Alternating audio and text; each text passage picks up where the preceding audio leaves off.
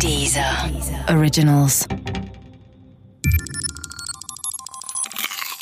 Wissensnacks. Jahrestage. Elisabeth I., Königin von England. Elisabeth I. war 44 Jahre lang die Königin von England. Und zwar von 1559 bis 1603. Ihre Namensnachfolgerin, die Queen, bringt es zwar auf noch mehr, nämlich über 50 Jahre, dafür ist aber das Leben der zweiten in deutlich geordneteren Bahnen verlaufen als das der ersten. Müsste man das Leben von Elisabeth I. unter ein Motto fassen, dann läge man mit More Drama Baby sicherlich nicht falsch. Ihr Drama beginnt damit, dass sie die Tochter von Heinrich Achten ist.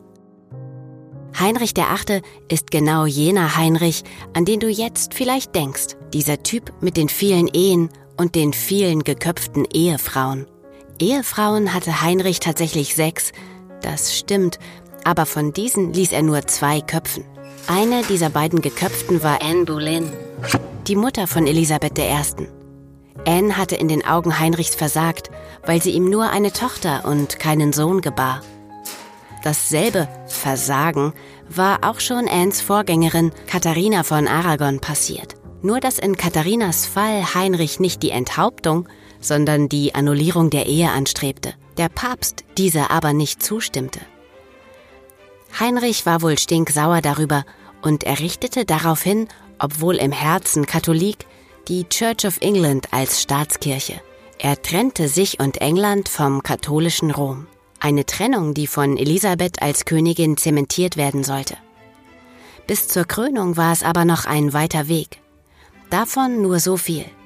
Zuerst wurde sie aus der Thronfolge geschmissen, dann als Verschwörerin bezichtigt und natürlich in den Tower of London gesperrt. Irgendwie kam sie da wieder raus und wurde schließlich zur Königin gekrönt, womit sich weitere Dramen anschlossen.